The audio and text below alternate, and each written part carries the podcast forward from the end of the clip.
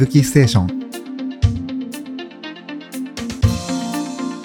よろしくお願いします。よろしくお願いします。こんにちは。こんにちは。Hello. はい。イエス。はい。えーちょっと今日は、ポッドキャスト、あの、アンノーンラジオを最初撮る予定だったんですけれども、えーまあ、木星社の藤代さんの回を撮ろうと思っていたら、特別ゲストが いらっしゃいまして、はい。急遽。はい。びっくりしました。はい。ちょっとなので、あの、急遽これは、いぶきステーションとして撮ろうかなっていう感じですけども、じゃあちょっとご紹介をいただいてもいいでしょうか、藤代さん。はい、はいこんにちは。えっと、藤代清と言います。えっと、木星社っていう出版社をやってて、まあ、トレイルランニングもやってますね。はい。はいで、今日たまたま、あの、井原智和選手と、はい。えっと、リッキー・ゲイツがアメリカから来てくれてるので、たまたま。3人で押しかけたという感じですね。はいはい。じゃあ、ともさん、軽く自己紹介。はい。えっ、と、フィジカルアーティストの井原智和です。こんにちは。こんにちは。あのー、トモズビットという会社であのオンラインコーチングのビジネスをやっていたり、あのーまあ、とにかく100%ランニングに関わることをやってるし、あのー会社です。はい。えっ、と、今日はですね、あのーリッキーが、えー来てるということで、あのー京都に来ておりまして、昨日は、あのーナディさんのイベントで少し、あのー京都の路地裏を走ったり、うん。えーしてでリッキーの本もありますのでそのあのトークセッションということであのリッキーとあの初めて対面してあの一緒に、えー一晩過ごして今朝はあの大文字だったり南禅寺の方を走りに行って、あのトレイルメディテーションを朝からしてきました。Hi. Hi. Ricky, do you want to introduce yourself? Yeah, my name is Ricky Gates. I'm coming from the United States, from Santa Fe, New Mexico. Uh, honored to be here. This is my third time in Japan and first time in Kyoto City. Mm-hmm. And uh, it's been a pleasure to um, come here and, and help promote my book uh, called Cross Country about running across the United States in 2017 uh, published by Chronicle Books in the United United States and by Mokusei here in Kyoto.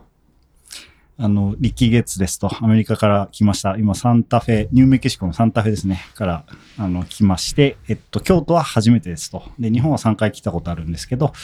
京都初めてで、えっと、アメリカを巡る旅っていう本を自分が、まあ、作ったので、まあ、その本の紹介とかですね、いろんなことしに日本に来てますという感じで、まあ、今日ありがとうございますということですね。はい、はい。こちらこそありがとうございます。はい。豪華ゲストで。豪華です。はい。じゃあメインはそのリッキーさんの本を、まあ、木星社さんで今回出されていて、それのイベントで京都に来られてるっていうことだ。そうですね。ですよねはい。で、はいもともと、えっと、リッキーが北アルプスとか富士山をアメリカの方をこう連れてツアーしてガイドするっていう予定が、まあ、今年の夏にあって、はいで、日本に来るって言ったので、えっと、その前に、まあ、京都に来てと言ったら、あの、まあ、4日間ぐらい時間をくれて、で、一緒にこう本の話をしたり、あの、井原智さんと走ったり、話したりっていう、まあ、そんな時間をこう、京都で一緒に過ごすという感じで、今、京都に来てくれてる感じですね。で、京都はもともとな、あの、知って、よく知ってて、やっぱり、あの、ずっと来たいと思ってたと。うん。で、なかなかまあ、あの、コロナとかもあって来れないかったので、まあ、今回、こう、あの、非常に楽しみにして来たという、そんな流れですね。なるほど。はいどうでしたか？あの、京都の山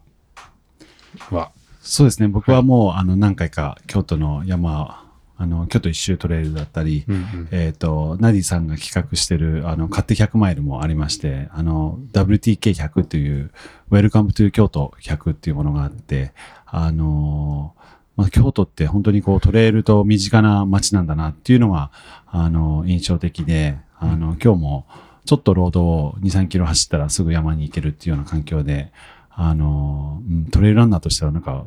すごくいい場所だなっていう感じがしますね。はい。はい。 Ricky, how did you enjoy your trail running this morning?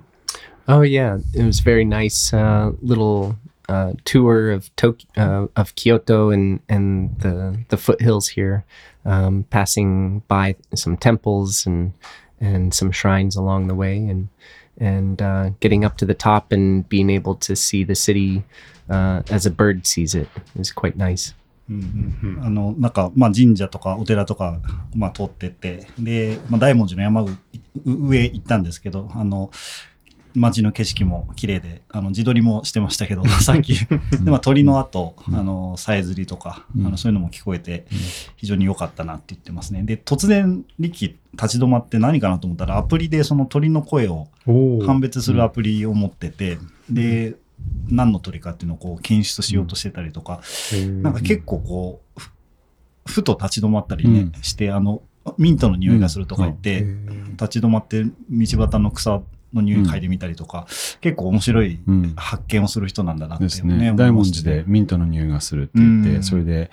なんかさまよって、うんこれは違う、これは違う、どっから匂いしてるんだ。結局見つからなかったんであ、すけど。見つからなかったんですかはい。そういった観点もあって、うん、なんかこう、山の楽しみ方もいろいろあるんだなと思いながら、はい、見させてもらいました。うん、なんかそんな朝でしたね、今日は。でも歩いたり走ったりすると早いんですよね。はいです。その早 早いのに突然止まる感じなんですか、そうですね。あっていう感じではい。はいそうですね。あの、西京区のスタジアムの周りを、はい。一昨日かな、あの、ぐるぐるぐるぐる走ったんで、最後の一周みんな全力だったんですけど、うんでリリッキーめちゃめちゃ速くて、一人だけな全然ほぼ汗もかいてないし、うん息も上がってないしうんっていう感じで、やっぱこう、すごい強いんだなと思いましたけどね。そうですよね。はい、はい。はい。なるほど。あの、実は僕は大文字山のふもとに住んでるんで、あそうですはい、朝本当散歩で登れるぐらいの距離なので、銀閣寺の近くですかはい Oh, You remember the place that we removed Yeah, their yeah. hat and then that's where he lives. mm, うん。beautiful. いやはい、なので嬉しいですけど、はい。そうですか。じゃあ、あの、うんイベントの方はどうでした？なんか盛りそうですね上がったんですか？あの、はい京都では、えっと、トレイルランニングショップのモンキークルーで、あの、ランニングしてビール飲んでっていうのを最初にやって、で、うん結構、こう、リッキーファンが、あの、来て、本人サイン、リッキーがしてくれたりとかして、まあ、過ごして、で、えっと、一夜明けて昨日が、えっと、お昼に、えっと、ナディ北山で、うん。えっ、と、まあ、ランニングをして、上賀茂神社、下賀茂神社、まあ、ぐるぐる、あの辺り含めて、ランニングをして、で、その後にトークセッションやって、で、うん。夜に成功者ですね、本屋さんの成功者で、またトークセッションやってっていう、うんうん。まあ、そんな一日だったんですけど、えっと、結構な人が来てくれましたよね。うん昼もまあ10人、14人ぐらいなのかな。うん。で、夜はもう、ま、満席でへ25人とかっていう感じで、まあ結構本当にこう、みんな来てくれて、うんで、昼は結構、まあ、あの、会場もこう、ちょっとアットホームな感じのうんうん会場だったんで、うん割とこう、和気あいあいといろんな話をうんしてと。で、夜は結構さらにもっと深い話、そうですねこう、割とこう、哲学的な話が結構いろいろ出てきて今、朝は、あの、通訳大変だったんじゃないですか。大変でしたね。あの、夜の方は、トモさんと二人、ふ二人がかりで通訳してはい感じですね。はい。うんなんかこう質問に対しての回答が思いもよらない回答だったりっていう、うんなんかこう、なんですかね、こう、なんかお坊さんみたいな人ですね。そうですね。あ、そうですか。うんちょっとよよろしければどんな内容だったか、軽くでも。例えばどんな話しましたっけ、なんか僕が一番、昨日の特に夜のセッションで聞いてて一番印象に残ったのが、まあ、ある方が Q&A セッションで質問されて、はい。でこうランニングできなくなったりとかししちゃった時に悲しくなると。例えば、うん。友達もこうランニングやめちゃったりとかして、まあ、友達もここにいなくなっちゃったりとか、自分が例えば怪我とかで走れなくなったりすると、こうランニングってやっぱり楽しいものだったので、まあ、きっとすごい悲しいんじゃないかと。うん。でそういう時にどうしたらいいのかっていうような、ちょっとこう、深い質問が出た時に、うん。リッキーは、えっと、まあ、瞑想もよくやるし、こう、ランニングっていうことだけじゃなくて、その瞑想をやる中で、まあ、ランナーズハイみたいな状態にもなれることもあるし、なんか別にそんな悲しいことでもないっていうようなことをこう言ってたのは結構深いことを言ってて、なんか走らないことが走ることだみたいな、こうなんか不思議なこう、なんか、なんなんですって？そうなんですよ。走らないことが走ることなんだ。っていう、そういうような、こう、はい。あの、回答とか言い回しをしてたりとか、あとは、あれですね、やっぱすごくニュートラルなところにね、う戻ってくるっていう。うことも結構言ってて、その、うん。いい時も悪い時も、それは絶対に永遠には続かないんだみたいなことを言ってて、こうだから悪い状態だったとしても、それが絶対永遠には続かないし、で、その時に、あの、って分かってると、うん。まあ自分をニュートラルにこうまた戻る、戻せることができるし、逆にいい時にうん。わーっとハイになりすぎずに、いい時も別に一生続くわけじゃないから、まああんま一喜一憂せずに、こうニュートラルに過ごすっていうようなことをこう言ってたりとか、そうですよね。あの、その質問の中で、なんかやっぱりウルトラって過酷なスポーツなんで、こう、辛く大変になった時って、リッキーはどうするんですかっていう質問に対して、リッキーは、その、まあ、辛いこともずっと続くわけではないと。うん浮く時があると。で、浮く浮いてる時も、ずっとそんなハイな時は続かないと。うんなので、彼は、その、痛みとか伴った時は、それをこう、ニュートラルの方に持っていくような作業をして、うん。かつ今度ハイな時なんかすごく楽しいしヒューヒューってやるやる時もあえてそれをずっと続かせるんじゃなくてやっぱり中心に戻戻して常に真ん中にいるっていうことを意識して行動してるっていうような、なるほど。これはもうでもランニングだけじゃなく人生に通じるそうですね。話ですね。はい。そうですね。ああ、そんな話をしてたんです。結構深い、はい。なんか深いこうね話をいっぱいしましたよね。い。やー、それはなかなか面白かったでしょうね。ちょっとあの、そもそもリッキーさんのことを、まあ、知らない方もいると思うんで、うんうんちょっと改めてになりますけど、うんうんリリッキーさんって何者かっていうのをちょっと 教えていただいてもいいでしょうか？So we are trying to describe you Mm. for the Japanese audience. So Mhm. you started running as a you know trail runner, right? Just after the college. Yep. Yeah, so 学校卒業して、まあ、トレイルランナーとしてこうキャリアをまずスタートしたとで、そもそも学校時代はクロスカントリーをずっとやってて、でそこでかなりまあ打ち込んで、もう本当にこうすごいあの全米のあの選ばれるか選ばれないかとか、それぐらいのこうすごい、あのレーサーとしてやってたんだけど、まあその後あのトレイルランニングをするようになって、で so you, you raced many years, like 10 or 15 years. Uh, yeah, I would say closer to 20, 20 years. I started Oh. running cross country when I was in high school. Yeah. Um, and so I was about 15 then. And I raced pretty consistently until my late 30s. Mm. Uh, so yeah, over 20, 25 years of Uh, racing. uh, Yep. So were you an athlete after um, graduating from college and I, I guess you started to work and um, Yeah, so uh, I did four years of cross country in high school, and then I went on to college and just did one year of running there. Um, and then the three other years, uh, I just did college stuff. And then it was after college that I uh, I fell in love uh, during and after college. I fell in love with traveling, and uh, I discovered that uh, running would be a great way for me to see the world. And starting with Europe, I went. I came to Europe for three consecutive long seasons, uh, five months long, and just traveled around from race to race, uh, doing kind of shorter distant races, uh, one hour to two hours, and. Uh, yeah, so that was kind of the start of it in terms of the path that I'm on right now. when did Salomon find you? Uh, it was around that time that uh, I was picked up by Solomon. Um, initially, just a, a couple free pairs of shoes a year. Um, and then we started collaborating on telling stories uh, through video and, and the like. And uh, so it's been a really good relationship for, I think, about 15 years now. まあ、学生時代あの高校時代までずっとクロスカントリーをやっていて、それで大学に進学して大学では1年間やっぱクロスカントリーをやったけど残り3年間っていうのは、まあ、学生だったと。で学生卒業してからあの旅行するのがとても好きになって、うんで旅行するんだったらその旅行で旅行先で移動する手段はランニングだと。っていうことに目覚めて、うん。でその24歳から以降は、えーヨーロッパに3年間ぐらい連続で行くんですけどその連続も毎年56ヶ月間行ってそしてヨーロッパの国々を回ってレース開催されているレースのところも回ってレースをこう10キロ20キロぐらいの短いレースをこう楽しみながらいろんな国を回っていくっていうことをしていたらサロモンにあこの選手いいなっていうことで目目につけられて、まあ、サロモンとのリレーションシップがあできたということを言ってましたね。はい結構結構やっぱりなかなかこう速いパンというランナーで、まあ、あの、活躍はずっと長らくしてたっていう感じですよね。うんで、after that, you know, racing period of your career, Mhm. then you started. Yeah, so after racing for so long, I started uh, concentrating on what I call uh, project based runs. And so this is a run that tells a story, and it's not necessarily about time or distance or the place that you finish or anything like that, but more so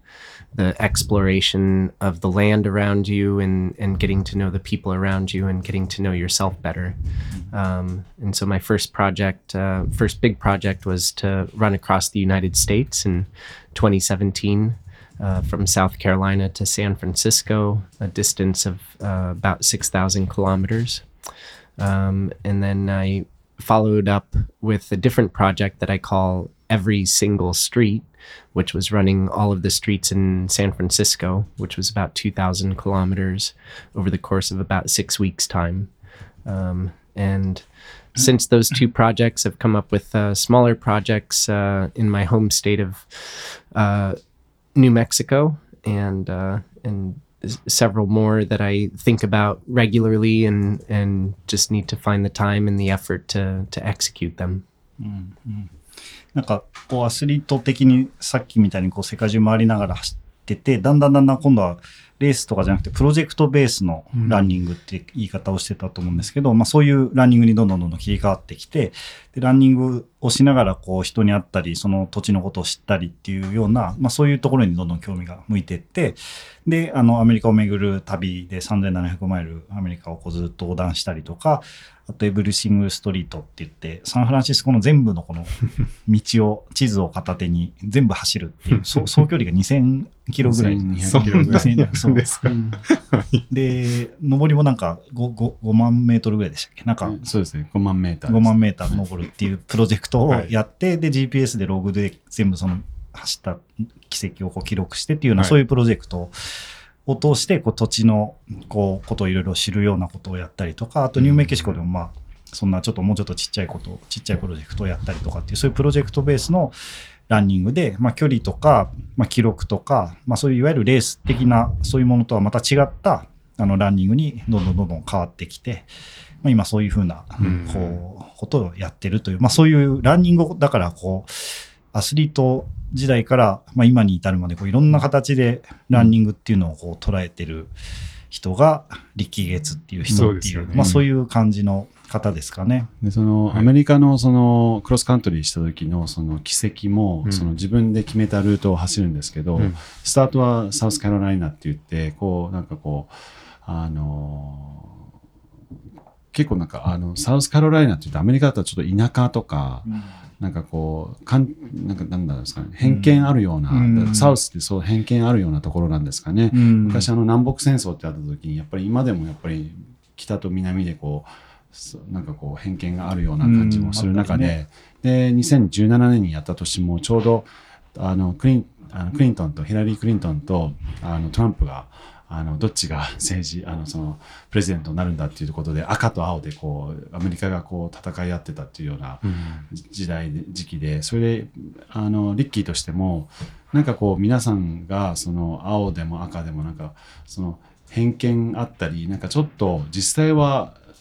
まあ青と赤でこうなんかやり合ってるんだけども実際そこ行ってみたらちょっと違うんじゃないかっていうのを自分で知るためにまずそこをスタートするっていうそしてゴールがサンフランシスコっていうのは自分がその当時住んでたゴールにしてでその中でもやっぱりトレイルを多くつあの使っていきたいんでトレイルを多く入れたりとかやっぱり川を多く入れたりとかあの言ってましたよね。そうですね選び方のルートっていうのがただ単に右から左じゃなくていろいろと本人なりのこのうんアメリカをこう自分で見たいっていうけ体験してみたいっていうラインなんですよね。うんなんかそういうこう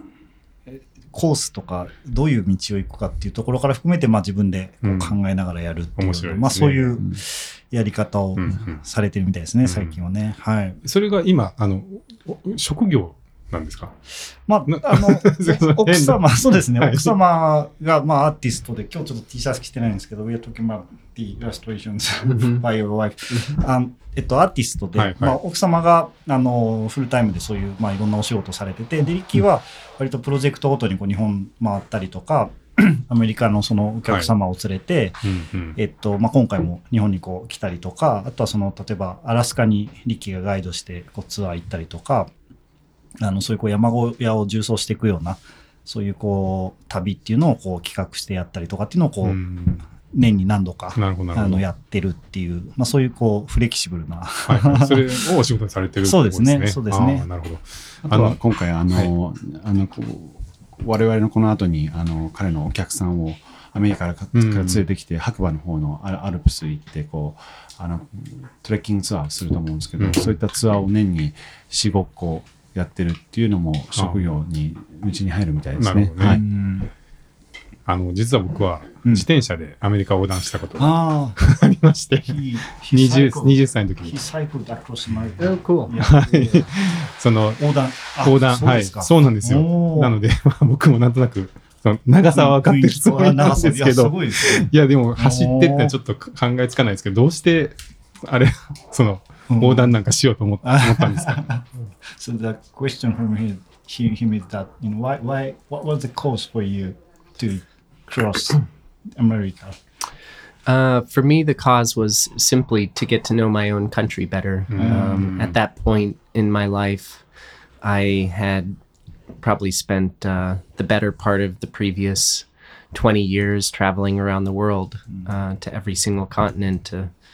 Antarctica, Japan, all over Europe, South America. Um, there's places, so many places that I knew uh, so much better than I knew my own country. And kind of with uh, the trajectory of, of my life, the, the direction my life was going,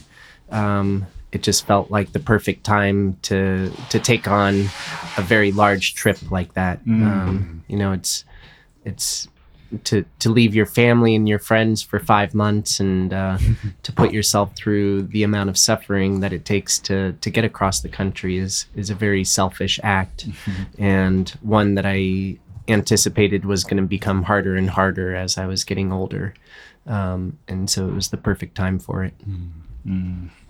やっぱなんか世界中をいろいろと旅してきて、もう、まあヨーロッパ、 South America、まあアジア、日本、いっぱい行ってきて、で、唯一やっぱり日本、自分の国を、あの、こう travel するっていうのはあまり経験していなくて、それを発見したいタイミングだったし、あとはやっぱりこれから自分が年を取って加齢していくと、そこまでこう今みたいなことができなくなってくるっていう現実もありながら、家族も持っていくとさらに時間がこう、あの、使えなくなっていくっていう時に、まあ、これ、この時期しかないなっていうところで選んだみたいですね。そうですね。であと、本人に書いてあるところももうちょっとあって、まあ、やっぱりこう、その選挙のところで結構やっぱり立体的にも驚いた結果になって、うんで、アメリカってどうなってるんだろうっていうのをこう、非常にこう、強く思うようになったと。うんで、まあ、特に南部って、こう、行ったことがなかったところもいっぱい力にとってもあったっていうことで、その南部とか知らないところにこうあえて行くことでアメリカっていうのが改めてこうどういうことなのかっていうのをこう見つめに行く旅っていうのをこうするっていう、まあそういうタイミングだったっていうようなこともまあ言ってますね。はい。その、まあ、自分の国を知りたかったってことですけどう、ん。なんかわかりましたかアメアメリカはどういう国でしたか So what would, what, what be the impression after the trip for you? So What was my impression after the yeah. trip? Yeah. So what, i- what is America for you now? Yeah. Yeah. Um, kind of my impression that I've formed during the trip and after the trip is that, uh, you know, within our country and from outside of our country, uh, we see Americans as as very different from one another and quite divided. And uh, during this trip, I just found that we're we're actually way more similar than we are different. Um, in in terms of some sort of percentage, you know, the the media likes to um, show that the the world is uh, or that the United States is is so different from one another, and uh, I think in large part that helps them sell advertising spots uh, in their newspapers and magazines and on the television. Um, but when you're actually out there on the ground, you find that uh, people really just want the same things for for themselves and for their for their families, and that's uh, safety and and uh, um, protection for their family and and uh, the freedom to to kind of do what they want uh, uh, when and where they want it. うん、なんかまた、昨日の夜みたいにこうだんだんだんだん深いこうね、やっぱ話になってくるんですよね、リッキーに話を聞いてると。で、あの、まあ今言ってたのは、その、なんていうのかな、その選挙とかいろんなことで、こうメディアはやっぱりこうアメリカってこう、いろんなところが違うとか、いろんなことをあだこだって言うんだけど、その、まあ、旅に出て実際にこう、道を進みながらこう人に会ってみると、やっぱり人って別にこう、安全な方がいいってみんな思うし、例えば家族をもうちょっとこう守りたいっていうふうにも思うし、で、こうなんかする、自由になんかやっぱりやりたいっていうふうにこう、思ってるっていうところもあるしっていうのは、その、やっぱ人に会うことで、その、まあメディアがこういろんなテレビとか新聞とか、いろんなこう、広告的にいろんなことを言ってるっていうことじゃなくて、自分で思うものを見たときに、あの、まあそういうふうなアメリカっていうのはこう見えてくるっていう、まあそんなような感触ですかねっていう感じですかね。なるほど、うん一つ一つの人と会ってうん。見ていけば、まあ、それぞれの人がいるっていうのが。分かってくるみたいなことですかね。うんだからなんかまあやっぱり自分の足で本当に出ていって、自分でこう人に会って、で、それをどういうふうに自分が見えるかっていうのをすごいずっと体感し続けた人っていう感じですよね、リッキーって。なんかまあ僕も話は変わるかもしれないんですけど、あのまあ僕が初めて、まあ、韓国に行った時になんか感じたような思いというか、あのおじいちゃんとかおばあちゃんから聞いてた韓国と父親母親から聞いた韓国それ自分が行ってみた韓国っていうのが行ってみると違うっていうところで、あれ結局同じ人じゃん。まあ喋る言語も違うだけどこんなあったかい人たちだったんだなっていううんふうにあの実際に思思ってみたり実際にその、まあ、メディアが言ってるところとの差が差がすごくあの自分の中であこんなにも違うんだっていうのは実感しましたね。それはもう韓国だけじゃなくて、まあいろいろアジアの国も行ったんですけど行ってみると全然違うなっていうのは本当にそのあの井戸の中の蛙じゃないですけど出てみると本当にあの見て触って喋ってあの、うん、やるとやっぱち違うなっていう。じやっぱり真実って自分が見見見たものなんだな。だから偏見って良くないなとは思いましたね。うん。はい。ん。まあそんな簡単にね人をくくって、うん。あのアメリカ人はこうだとうん。か韓国人はこうだなんて、うん。そんな単純なわけがないですもんね。個別の人間はそれぞれ別々ですし。そうですね。だからリッキーの本にもすごいいっぱいいろんな人が出てくるんですよね。うんで、アメリカって一括りの中でリッキーが自分の足で歩いて実際に会った人たちのことがいっぱい書いてあるんですけど、それぞれがやっぱ全然違うんですよね。で、うん政治信条も違う人がいっぱい出てくるし、アメリカの中でもこう言葉の使い方とか発音が全然違うみたいな話もいっぱい出てくるし、あの、結構つぶさに見ていくと全然こう、アメリカっていう中だけでももう本当にいろんな違いっていうのがすごく描かれていて出てくるので、それをこう全部見て全部自分で記録したっていうのはやっぱすごいなって、うん。思い面ます白いですよね。うん、はい。ただなんかそういう、こう、まあちょっと、なんていうんですかね、政治的なというか関心があったっていうことですけど、まあ実際のあの本の、アメリカを巡る旅の本の写真を見ていた僕の写真の印象は、ちょっとユーモアがあるっていうか、ちょちょっと面白い感じというか、うん。ななんて言ったらいいんですかね。うん。うん。う。ん。あの、まあ、眼差しがああったかいんですかね。あの、なんかそういうものを感じたんですけど、なんかそういうこう写真を向ける、あの、写真を撮るときにこう、何に、まあカメラを向けるかっていうところで、なんかこう、意識されてたこととかってあるんですか Is there any intention when you shoot people in America? Because, you know, there are many photography, photographs in book and each, each one is very different. And sometimes unique, unique, sometimes, you know, you, you, you yeah, so what, what the, you know, Um, so my intentions with the photographs uh, of the portraits of, of people at any rate and for my run across the country was was most simply to meet people uh, in a place where they felt comfortable. Um, and in doing so, the the goal was to uh, really just kind of get genuine people in a, a very comfortable setting. Um, and so the the process of getting, I think I maybe took fifty or sixty uh, portraits during my run across the country, and the process was was always like my my intention was to get the portrait, but it's it's not easy to just go up to someone and say, "Hey, can I take your picture?" um, and and I don't think you get a even if they said yes, I don't think you get a great picture. Um, it's it's much better if you go up to someone and and have a conversation with them, introduce yourself, and tell them what you're doing, and ask them about themselves, and and you know it, it can take a minute or it can take a few minutes, but people generally get pretty comfortable uh, when you express genuine interest in in what they're doing and and you know wondering about their lives a little bit. Um, and so I would take many photographs uh, of the same person, and oftentimes, you know, let that person do their their smile. We ha- we all have a look that we have for cameras. Um, but then after they express themselves that way, I ask them to remove their smile and to just sit with the camera for a second. And that's when I think that you get the genuine person behind the smile. Um, and so, yeah, it was a, it was a very fun and engaging uh, exercise um, that, on top of my run across the, the country, that just really allowed me to dive a little bit deeper into into who America is. うんなんか写真撮る時のプロセスもすごいなんか考えてる感じですね。あの、えっと、そのポートレートをこういっぱい撮ろうと思って行ったんだけど、そのまずは その写ってくだくださる方がそのコンフォタブルな状態場所で、えっと、まあ撮るっていうことをまあ非常に心がけてやってて、で、まず1分とか数分っていうふうに撮ったりとかっていうことをやるんだけど、えっと、まあ、ジェジェニュインインタレストって、まあ、本当にこう興味があるっていう、まあ、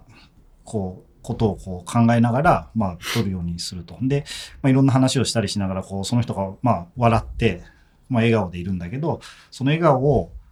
まあ、笑顔が終わった瞬間に、その見えるその人の、まあ、本当のこう表情とか、そういうこう視線みたいなことをこう、まあ最終的には撮るようにしていて、うん。まあ当然笑顔の写真とかも撮るんだけど、まあそういうこう笑顔で隠されたさらに奥にある、あの、その人の人となりっていうようなことを、まあ、撮れるような形で、こう撮影をしていたという、まあそんなことを言ってますよね。なんか、はい。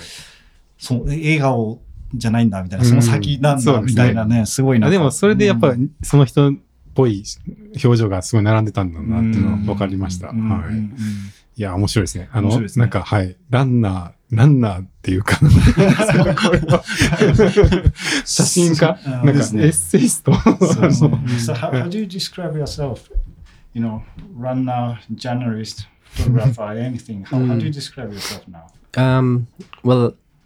I guess a, a good friend um, who I met in San Francisco, and he's an artist. He's a sculptor and and curator of of uh, a very small art gallery. Um, he's he was following my uh, the various projects that I was doing, and and uh, he gave me the title conceptual runner, um, which I really love, and I've adopted that as my title um, um, since then. Um, So the idea being that you know running is my medium running is is my paint or or my block of marble that i'm trying to carve. And it's really you know how i go about doing it that uh, is going to be the the expression of what i'm trying to create. Um, so conceptual runner I'm, I'm going with that one. And and it feels yeah it's i, I don't as i said uh, in our conversation yesterday i'm not a huge fan of gatekeepers um, but when one artist um, gives you this title then uh, I, I very much appreciated it and, and went with it. it. It felt like it, it needed to come from a different artist um, to for it to really mean uh, something a bit deeper to me. うん、なんかこう今 リッキーってそんないろんなことやってるからどういうふうな人なんだろうねってって、 まあ聞いたら、あの、友達がその彫刻家で、まあちっちゃいギャラリーのキュレーターでアーティストの友達がいて、まあリッキーのこうプロジェクトいろいろ見てて、リッキーってコンセプチュアルランナーだねって言ったと。で、それがすごく気に入ってて、まあ自分のことを、まあこまあ言うとしたらコンセプチュアルランナーかなと。で、まあ、井原智さんはこうフィジカルアーティストと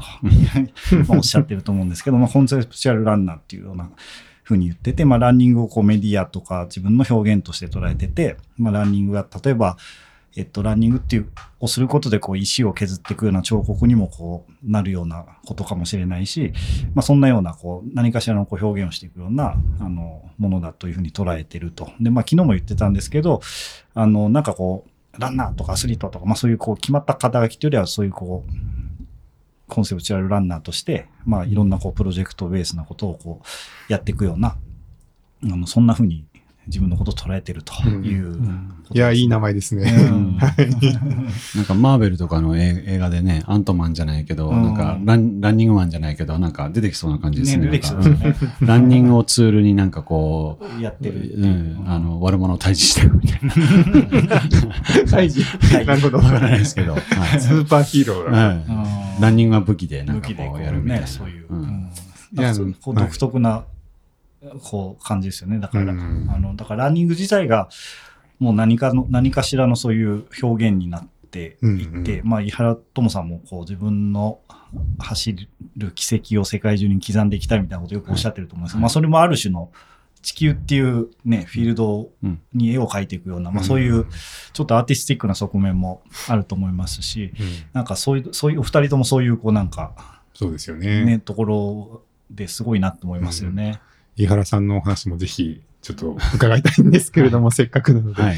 なんかね、あの、本当世界中の100マイルレースを、はい。もうあちこちずっと遠征されてますけど、まあまあいろんなところで語られてるかもしれないですけど、はい。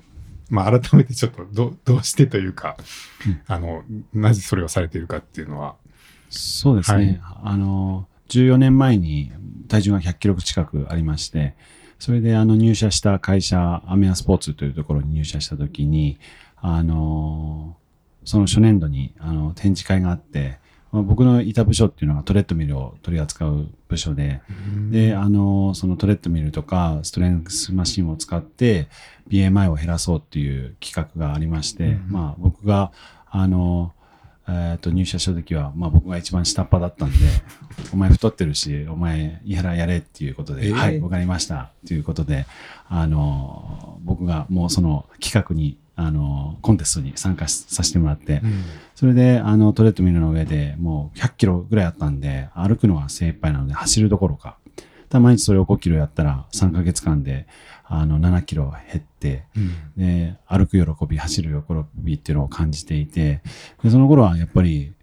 まあ、体格もでかいし、こう、あの、もともとストレスがきっかけで、こう、体、体が大きくなってきてしまったんですけど、やっぱりこう、あの、なんかこう、今じゃなんかすごくポジティブ変換器とかなんかこうポジティブな僕のイメージがあるかもしれないですけど、その時はこう内向的だったり、ちょっとマイナスのこともあの少し考える時期もあったり、あの、家から出たくない時もあったり、あの自分の姿を鏡で見るのもあまりこう興味なくなってしまったりっていう中で、やっぱりその走ることがあの自分を変えていったきっかけで、こう、ちょっとずつやっぱ7キロも痩せると自分の体を少し鏡で見るのも好きになる時期も出てきたりして、やっぱりあの、こう、走ることがあの3ヶ月間やっただけで、こうなんかこう、毎朝顔を洗うような、あの、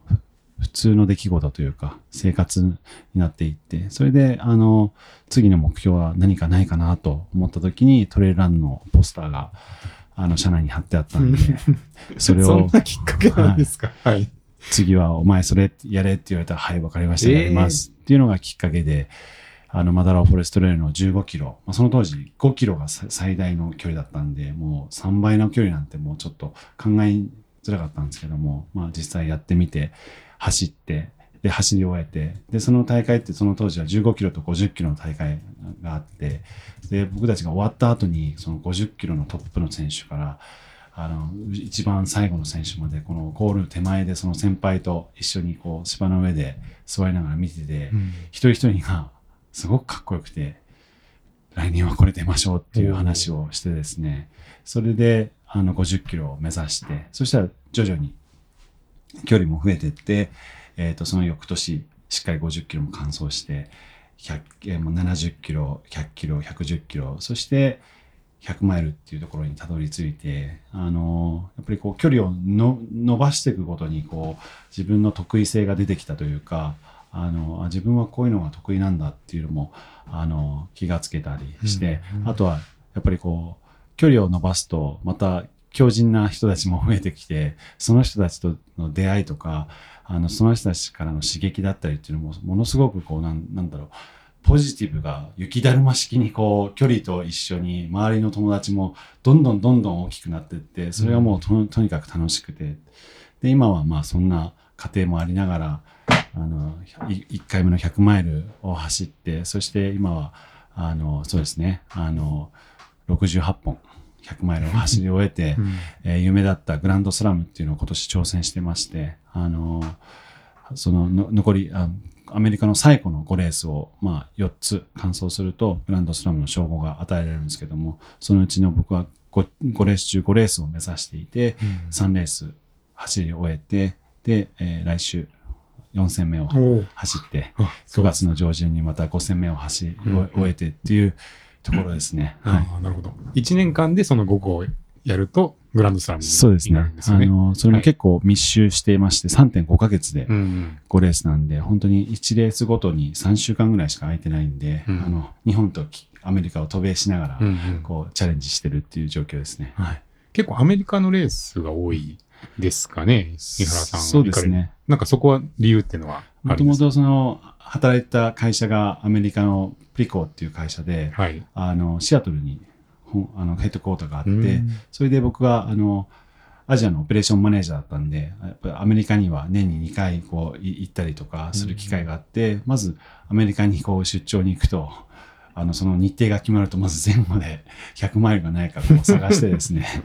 あの、ウルトラサインアップっていう便利なサイトがあって、それを探すと、大体アメリカって今、あの、日本じゃ100マイルって多分 10, 10レースぐらいしかないと思うんですけど、アメリカって今300から400ぐらいあると思うんですね。だから、うんどっかの週末にどっかでやってるんですよね。うんそれをこうまず走るのをきっかけにこう、まあ、アメリカ、まあ、そういった理由で多いですね。うんはい、だからまだヨーロッパのレースはまだ一回も走ったことないですね。あはいそうなんですか？はいそうですね。多い印象はありましたけど、はいまさか？ゼロだったんゼロですね。あそうですか。はいうんなるほど。じゃあ、その100回やるぞっていうのも、基本アメリカのレースで。いえ、もう本当に、はいもうこだわらずですね、もう興味があるレースはもう走りたいですし、うん UTMB っていうね、みんなが知ってるレースも走ってみたいですし、過去にはやっぱりトレッドミルの上でね、100マイル走ったこともありますし、400メーターのトラックを400周したりとか、はい。あの、なんか、あの、1.5キロを109周したりとか、なんかいろいろ、あの、レースは、あの、楽しいと思ったことは、基本的に、あの、やってきました。なるほど、なるほど。まあ、そのグランドスラムはどうですか？このままいけそう。そうですね。うんとにかくもう、このグランドスラムは、あの、まずは、オールドドミニオン、ウェスタンステーツ、ベルモント、レッドビル、バサチってあるんですけど、ウェスタンステーツっていう、一番こう、アメリカで古いレースにエントリーするためには、ロッテリーがあって、はい。それに通るのが、当選するのがすごく難しくて、で、僕はもう、くじ運が悪いんで、もう10年間もあったんですよね。コロナのそう1ですか年間を入れると。で、やっとこう、あの、願ったの、願いも叶って、ウェスタンス走るんだったらもうグランドスラムも絶対やりたいっていううん二個石だったので、なるほど。なので、あの、10年間思い、待ってたので、うんうん本当にもう、あの、夢のような時間ですね。うんあの、5000走るレースがグランドスラムじゃなくて、今はこの3.5ヶ月間の、今もグランドスラム中っていうところで楽しんでます。うんはい。ぜひ、ね、あの、達成 してみ、してほしいです。はいあり。がとうございます。はい。最近、あの、日本も100マイルレース結構増えてきてると思うんですけど、はいはいそ、その辺はどういうふうにご覧になられてますか？いや、とてもいいですね。あの、うんやっぱり、あ、ふやっぱり楽しいことやってると、楽しい人が集まって、あの、どんどんどんどん大きくなるもんだと僕は、あの、それはランニングだけじゃなくても、そういう、あの、世の中の何でも、あの、こう、楽しいことはどんどん広がっていくと思うので、うんそういった意味でもやっぱり過酷ですけど、過酷だからこそ、その、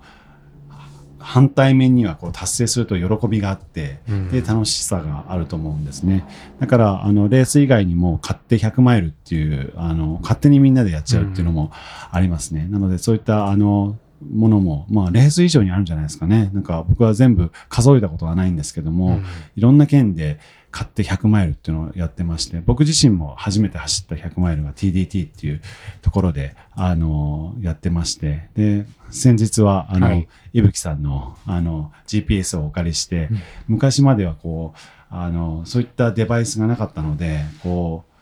誰がどこにいるのか、運営側がちょっとわからないんで、うんそれでちょっとこう、あの、各エイドで名前とゼッケンをこうチェックしてってやってたんですけども、やっぱり GPS があるとすぐこう、あの、みんながどこにいるかっていう軌跡も残りますし、うんあの、そのピンポイントで、あの、あともう何何キロでこう来るっていうのもわかるんで、運営がすごく楽でしたね。うんはい。なんで、あの、そういったあのデバイスを使いながらやったりとかしてます。いつかはまあ、あの、まあ、100マイル100タイムズって目指してるんですけど、いつかその、1年間かけて毎週こう買って100マイルをですね、カレンダーに埋めて、なんか行ってみたいですね。あえ？の、なんかあの、と、とも散歩じゃないけど、なん友だ、散歩ちい散歩でしたっけ？テレビ番組で。あのなんかあり、ますね。ち、ちいさんがこう散歩しに行くみたいな感じで、なんかこ散歩で。う、うん、散歩でね、毎週どっかの地方に行って、こう、うまくそこの土地の100マイル埋められるんだったら、毎週ちょっと100マイル行ってみたいっていうようなこともちょっと考えてますけど、ね。それはそれでトモさんの、あの、日本を知る旅かもしれないですね。そうですね。そうですねはい。あの、そうですね。そうですね、本当ねうん。ううんうんうん。その時はまたデバイスあぜひ、ね、を はい、いぶきもご活用いただければと思います。はい。まあなんか僕は、あのーアメリカのそのハードロックに、あのうん。丹羽香織さんのあのサポートで行ったことがありまして、で、その規模の小ささっていうか、アうん。アットホームな感じがすごく、なんですかね、印象的で、うん。ね、全員が、完走者全員が表彰式に呼ばれて、うん。なんか、すごいファミリーって、うん。うん。あの、運営の方も言ってましたけど、あ、こういうのもあるんだって、すごい印象的だった、印象的だったんですけど、まあ最近日本でできてる100マイルレースも、なんかちょっと規模の小さいものも多いじゃないですか。うんで、あれはあれでこう、やっぱみんな顔が見えてて、うん映像のたびに同じ人がまた 現れる。またこの人いるな、みたいな感じで、はいだんだん仲良くなっていくみたいな、なんかああいう規模の100マイルっていうのもすごくまあ、面白いなって感じていて、が、そのちっちゃいのがいっぱいあるのもすごい、なんかね、うんその特徴が出てきますし、面白いなってちょっと感想みたいになっちゃいますけど、うんうん思ってます。はい。いや、あの、いろいろ色があってもいいと思うんですよね。だからこれがいいとか悪いとかっていうのはもうなくて、その、なんか、そそのレースもアートなんでしょうね。そうですね。う ん本当そうですよね。うんなんかランナーだけじゃなくて、そういうひいろんな人も含めて、うんなんかその時間が成り立っているとすると、なんかこう複合的にいろいろうんね、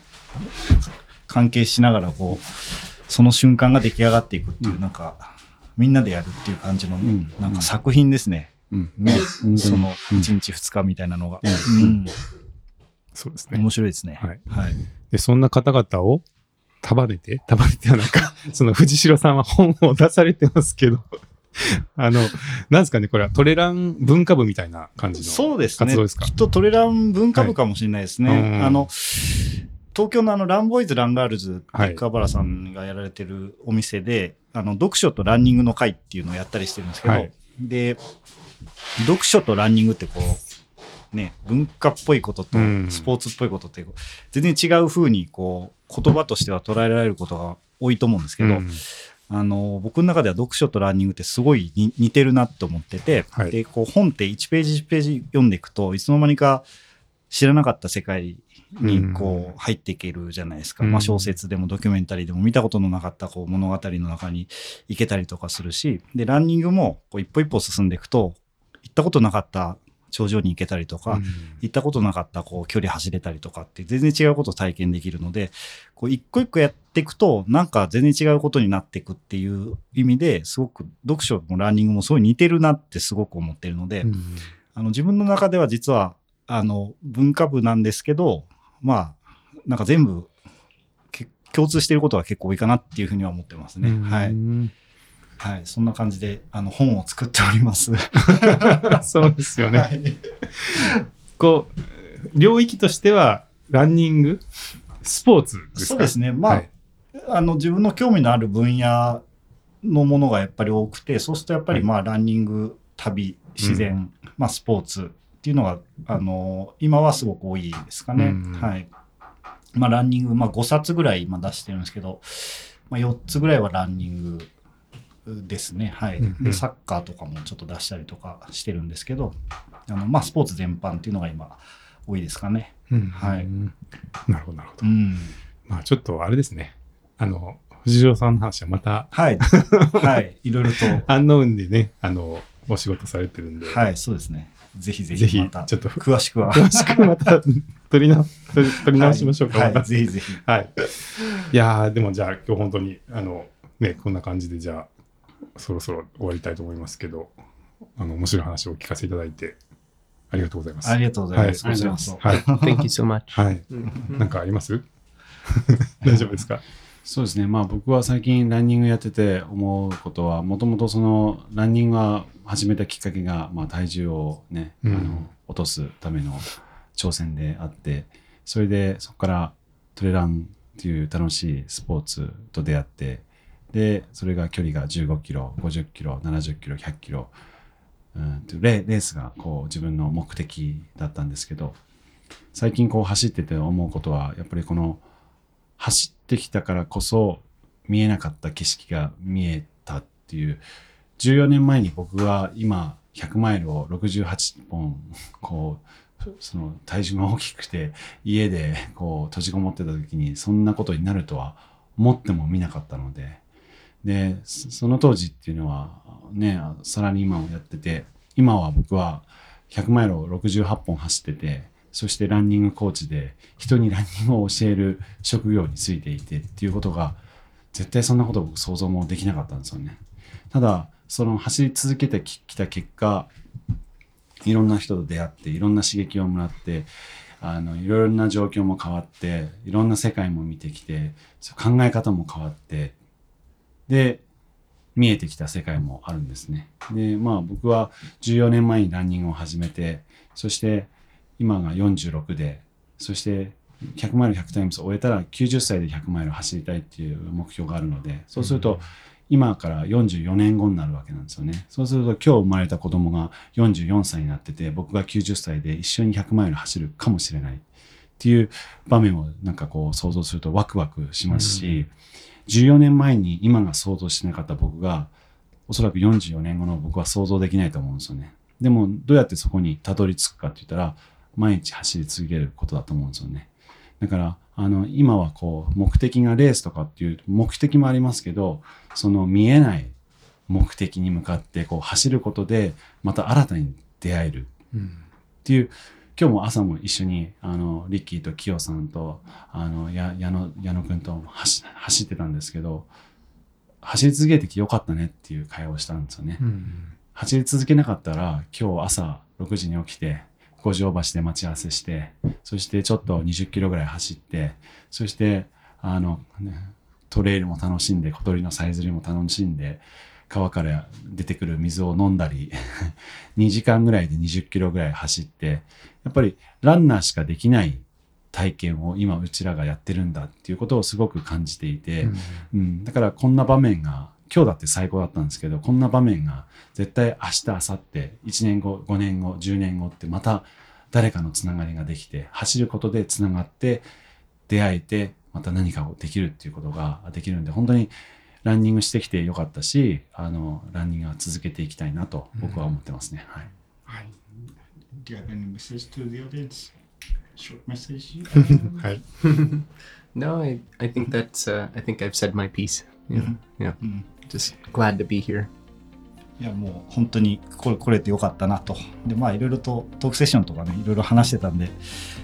まあいろいろ話したなっていう感じですかねリッキーはね。はい。はいうんまあ、僕の方はまた改めてですね、まあ、本の話もさせていただいてあの近々あの近藤さんにもぜひお送りするんですけどあのまたちょっと本とランニングの新しいプロジェクトもうんあの近々あのアナウンスしますので、はい、あのリ楽しみッキーの本もそうですし、まあ、他の本もあとはまあ次の新しいプロジェクトもあの控えてますのでぜひお楽しみにと思っております。はい、はいそれは楽しみですね。はい。じゃあどうも、あの、今日はありがとうございまはい、す。ありがとうございます。Thank you ありがとうございました much. はい。Thank you. さよなら